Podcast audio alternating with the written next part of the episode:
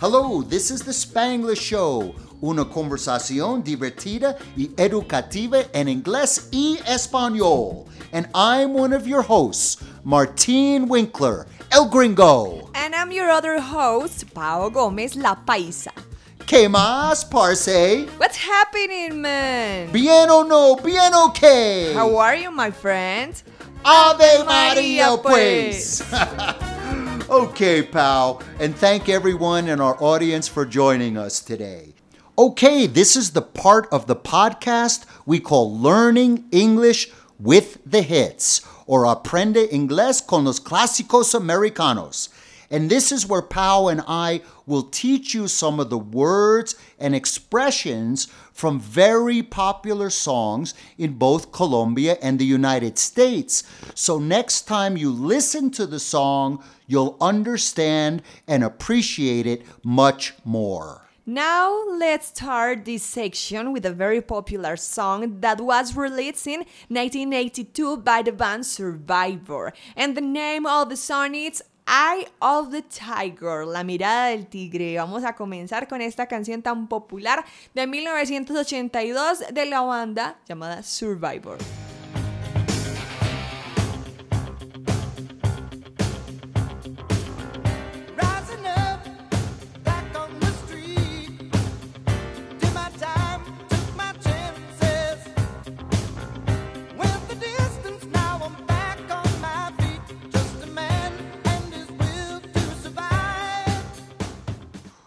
Rising up back on the street. Did my time, took my chances. I went the distance. Now I'm back on my feet. Just a man and his will to survive. Ascendiendo de vuelta a las calles, me tomé mi tiempo, aproveché mis oportunidades, paso el tiempo o la distancia. Ahora estoy de pie o parado. Solo un hombre y su voluntad de sobrevivir. Right? Some very inspirational words. I'm back on my feet. And just a man, solamente un hombre, right? Solo un hombre is su voluntad de sobrevivir to his will to survive. And rising up is a good expression. That too. I didn't even know that word. Ascendiendo, Ascender, ascendiendo, rising up. Right? Estoy fuerte de nuevo. Similar to grow up. Well, kind of rising up. It's similar to growing up, but it means really that yo caí, I fell, and now I'm on my feet again, rising up. Levantando, right? De nuevo. Let's continue.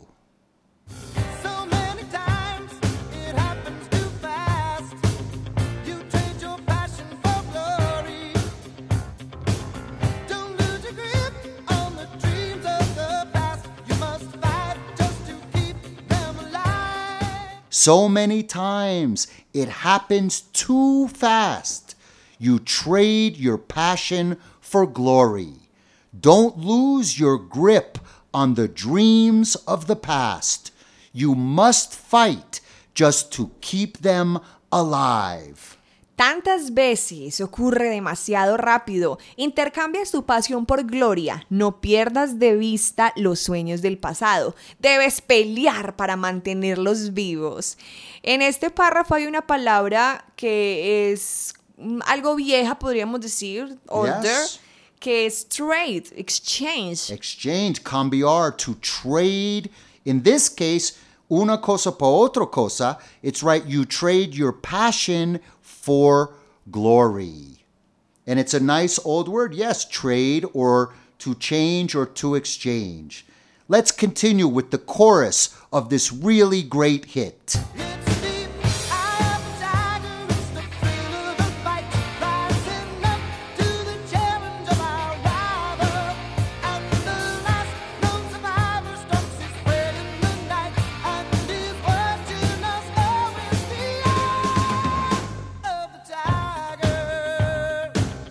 It's the eye of the tiger. It's the thrill of the fight, rising up to the challenge of our rival. And the last known survivor stalks his prey in the night.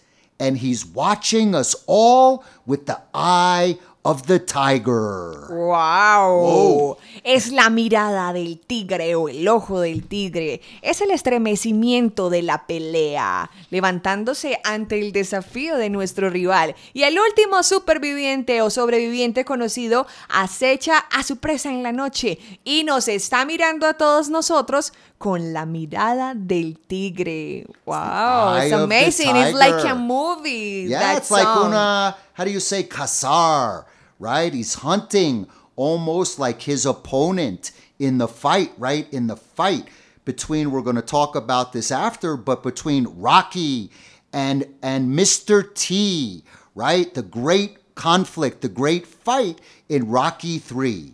In the last no survivor stalk his prey in the night. Yeah. El último sobreviviente conocido acecha la presa en la noche.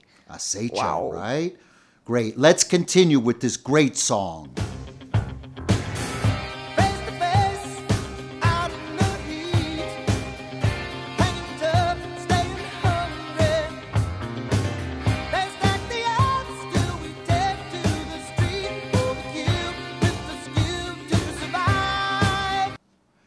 Face to face, out in the heat, hanging tough, staying hungry. They stack the odds till we take to the street for the kill with the skill to survive. Ooh, it's heavy, right? Pesado. Really? Cara a cara fuera, bajo el calor, aguantando con dureza, manteniéndose hambriento. Llevan las de perder hasta que nos empiecen a gustar la calle, por la que matamos con la habilidad de sobrevivir. Yeah, I like the expression kind of staying hungry. We use that.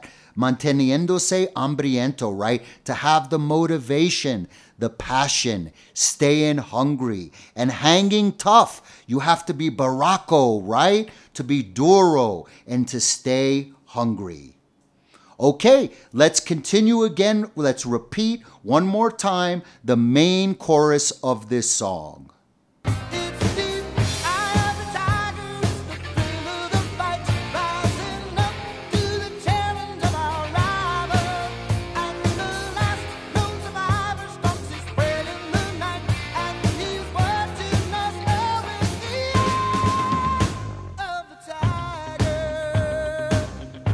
It's the eye of the tiger.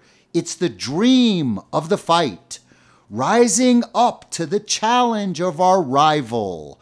And the last known survivor stalks his prey in the night, and he's watching us all with the eye of the tiger.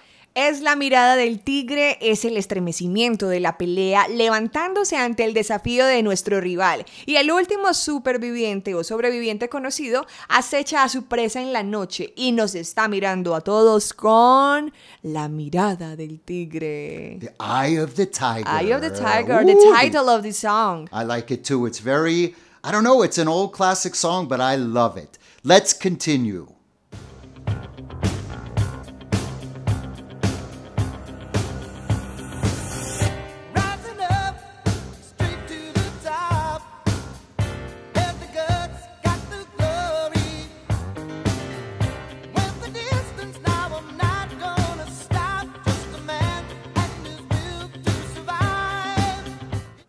Rising up straight to the top, had the guts, got the glory, went the distance. Now I'm not gonna stop.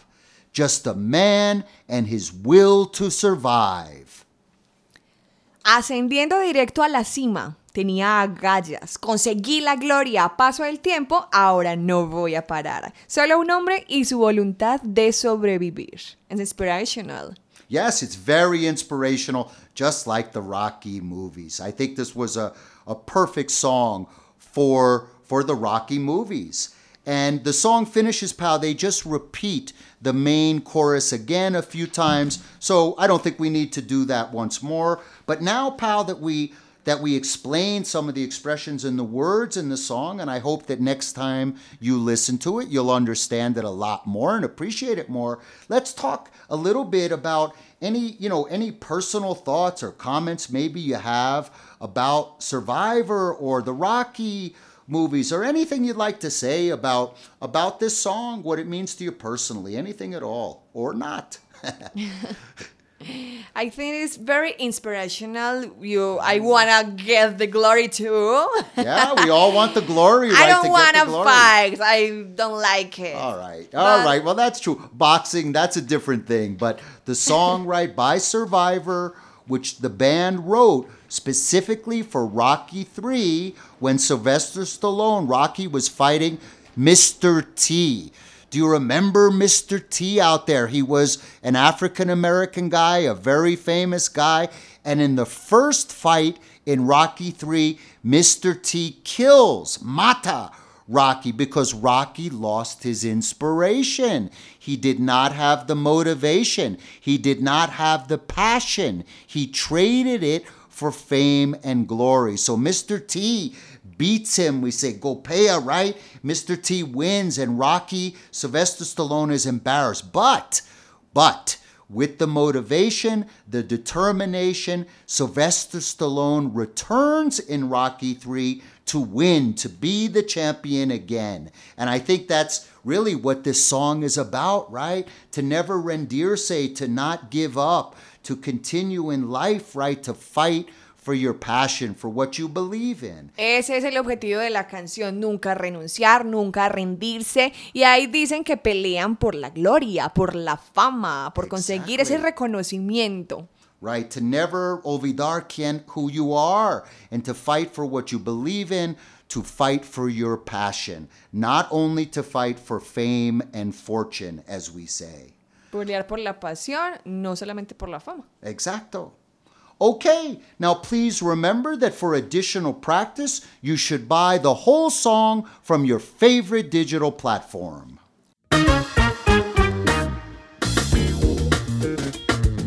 If you're interested in my English classes, please contact me at 321 781 6089 or in Spanish 321 781 6089 o puedes visitar my website at www.usaenglish.co. That's www.usaenglish.co. Yo soy Paola Gómez. Si quieren tener más información sobre mi trabajo, pueden seguirme en Instagram como arroba sigopao. Ahí les comparto algo acerca de mi vida e incluso algunos contenidos sobre moda, viajes, música y comida, que son cosas que me apasionan.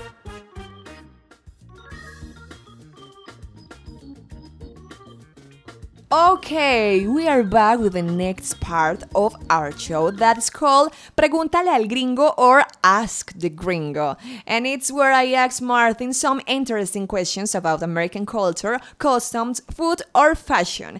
I will also him about his personal experience as an American living in Colombia. Aquí les voy a preguntar a, a mi profesor, a Martin, el gringo, El gringo sobre paisa. el gringo miti, paisa. miti, no me insultes.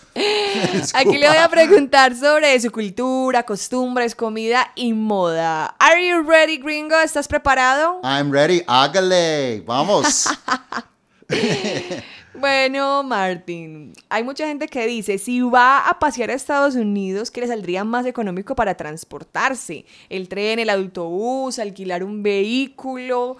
I think it's a, es it's a good situación? question, pal, because you know you have traveled to the United States a few times. You were recently on a very nice vacation. I know in Disneyland and Universal Yes, Studios. but I use a rental car. Ah, Uso el you, alquiler or de you rented a car and and it's a good option. It's a great option depending on i think what city you're in and how far you have to go. But because for example if you are in new york city which you know and i know you love too they have excellent public transportation in new york. So you can use the bus or you can use the subway which is our version of the metro. But if you're in a city like Miami and you have to drive a distance to rent a car is another really great option. You rented a car when you were in the United States. Yeah. So we have all the options. It just depends, I think. And parking, of course, estacionar is another big question because in some cities it can be very, very expensive. And I love the train and the bus too. It just depends. The train is great, but we it's not so accessible now. It does not go to many places. So the options really often are the bus or to rent a car. Yeah, I agree because in New York City there are a lot of good options for Ooh, transportation. great options. Especially the subway. That's right, En it's Estados fantastic. Unidos, en Nueva York hay muchas opciones para transportarse, especialmente el metro. Exactly. And you can guardar mucho plata by using the public transportation. So if you have if you want ahor- ahorrar dinero, right? Use the bus in a city like New York, but in a city like Los Angeles, right? Donde yo viví por muchos años, the bus is very difficult. Es muy difícil, toma mucho tiempo en un bus, es la razón que casi todos tienen carros in Los Angeles. So I think it really, the country, you know, is enormous and it just depends where you are because I think all three options, bus, train, or renting a car, are all good depending on your individual situation. Amazing. I wanna travel again. Yeah, and, and I I, know like to Pal travels. Pal travels. Sí, girl, Pao Travels. That's right. That's right. Ok, tenemos una pregunta que nos hacen a través de un audio. Hi Martin, ¿por qué en Estados Unidos cambia tanto la hora? Ah, that's a good question. Why does the time change so many hours, actually up to four different time zones in the United States? Yeah, imagine because the country is so big, you can fly from basically New York to Los Angeles from the northeast, noreste to the southwest is almost six hours in an airplane. Can you imagine? Six hours directly. So the time changes four hours. We say there are four different time zones in the United States. New York is Eastern Standard Time. When you move west, you then have Central Time, which is one hour later than New York. If you continue, you have Rocky Mountain Time, which is two hours later than New York. And if you go to the West Coast, to California, you have what we call Pacific or Western Time, which is three hours later than New York. So, for example, if it is 7 a.m., 7 o'clock in the morning in New York, it is actually, what time would that be in California? That would be 4 a.m., three hours earlier in Los Angeles. So you can see just how big the United States is. Oh, yeah. In the United States, there is a lot of seasons too. Oh, Change you know, the same, change, change You're the right. time, change that's another. season. That's another uh, a good question. We have very distinct. Again, the the country is so big from east to west and from north to south. The temperatures and the seasons are temperadas.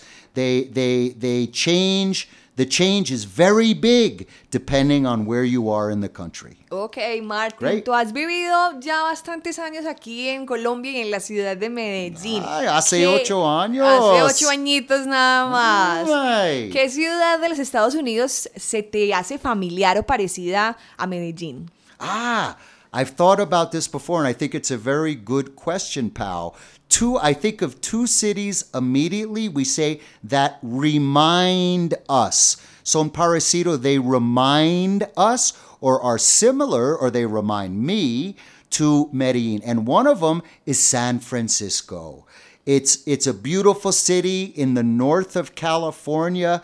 It's a small city, but a big city, about tres millones de personas, parecido a Medellin, right, with three million. So it's not a big, big city like New York or Los Angeles, but it has a lot of mucho cultura como Medellin, tiene lomas como Medellin, la gente son amable generalmente como Medellin, como los paisas. So I really love San Francisco. And the other city, which also reminds me or is to me very similar to Medellin in some ways, is Boston, Massachusetts, right? Muchos colombianos viven in Boston, yeah. It's a beautiful city again.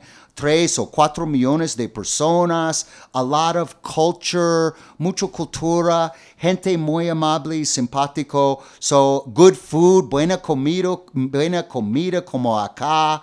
So I think both San Francisco and Boston are similar to Medellin in many ways.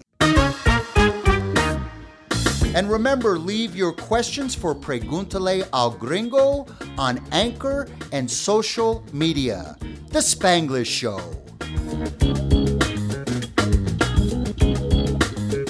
Okay, okay. The next part of the podcast is called Inglés con el Profe M, and today Martin is going to explain some fun American expressions or expresiones americanas, which are an important part of any language. Ahora seguimos con este podcast en una sección que se llama Inglés con el Profe M. Vamos a ver qué nos tiene Martin para hoy. What fun expressions are you gonna teach us today? Ah, I thought some good expressions, pal, for today would be related to business or negocios, right?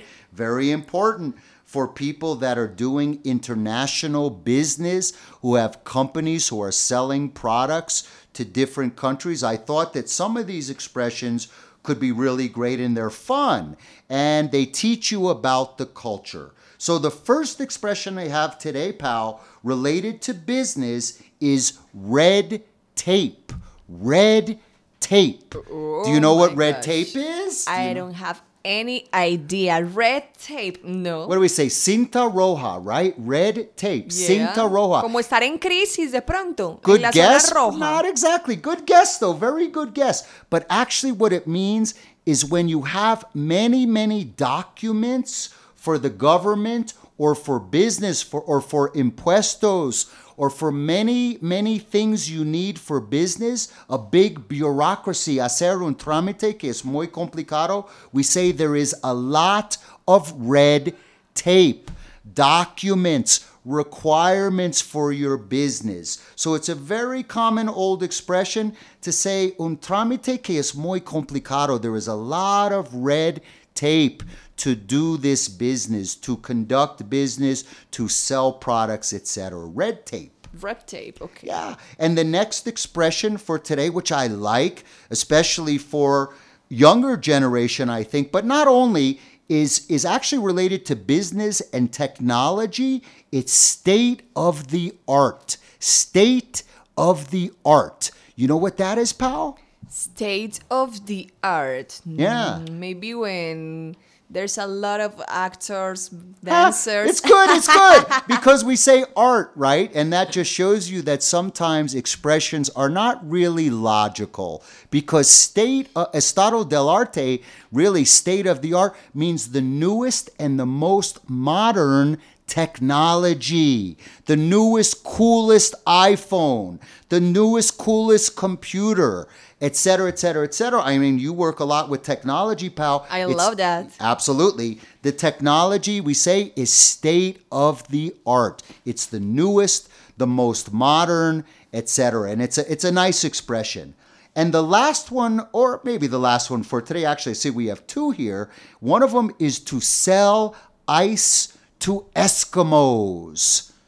Right? Vender hielo a los Eskimos. What does that mean? What do you think, maybe? Me imagino que vende lo que sea. un buen Exactly, como buen paisa. Ok, puede vender. Una persona que puede vender, man, hielo a los Eskimos, right? Arroz a un paisa. How you going to sell rice? Arepa, arepa a un exactly, you sell arepa to a paisa.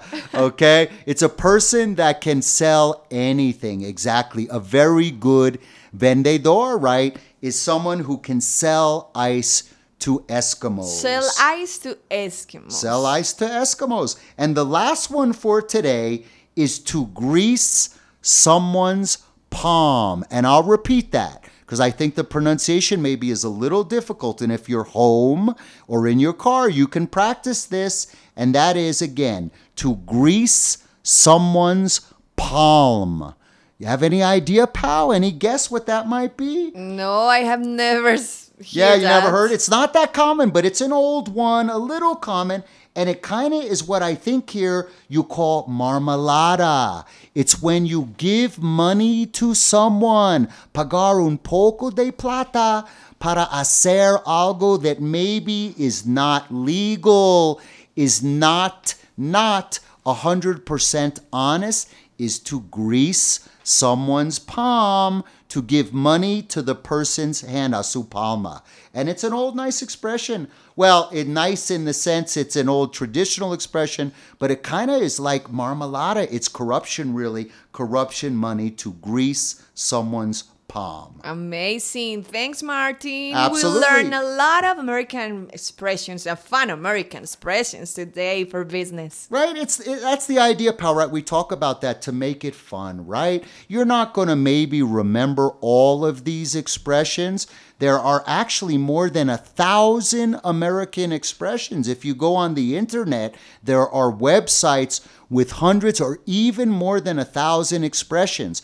I don't think I know all of the expressions, but it's not the point. The point is to have fun. You learn some of the expressions. You feel like you're participating in the culture and your English is improving and you're having fun again. That's the point. And don't forget, you can have mistakes. You can take mistakes. Yes, like we talked about, we've every talked day. about before, everybody makes mistakes. Yo hago errores en español todo el tiempo, right? As I'm sure the audience knows now, I make a lot of mistakes in Spanish. But that's not the point, right? The point is to have fun, to communicate, to have a great conversation like Pau and I do on the show. She's not perfect in English, and I'm not perfect in Spanish. But- Exactamente, la idea es arriesgarse, no importa si cometen errores, que es uno de los miedos más comunes que hay cuando estamos aprendiendo otro lenguaje. Háganlo. Exactly. Just do it, as we say, just, do like it. Nike. Solo hazlo. just do it. Okay, pal. Well, I guess this is the end of today's podcast, and we hope with your support, the apoyo of the audience and our listeners, that this will be one of many more episodes and seasons or temporadas that we'll have available for you in the future. Muchas gracias por acompañarnos en The Spanglish Show, una conversación divertida y educativa en inglés y español conmigo, Pao Gómez La Paisa. And with me, Martin Winkler, El Gringo. Bye bye, have a nice day. Hasta luego. See you later, buddy. Ciao, pescao. Ave Maria, pues.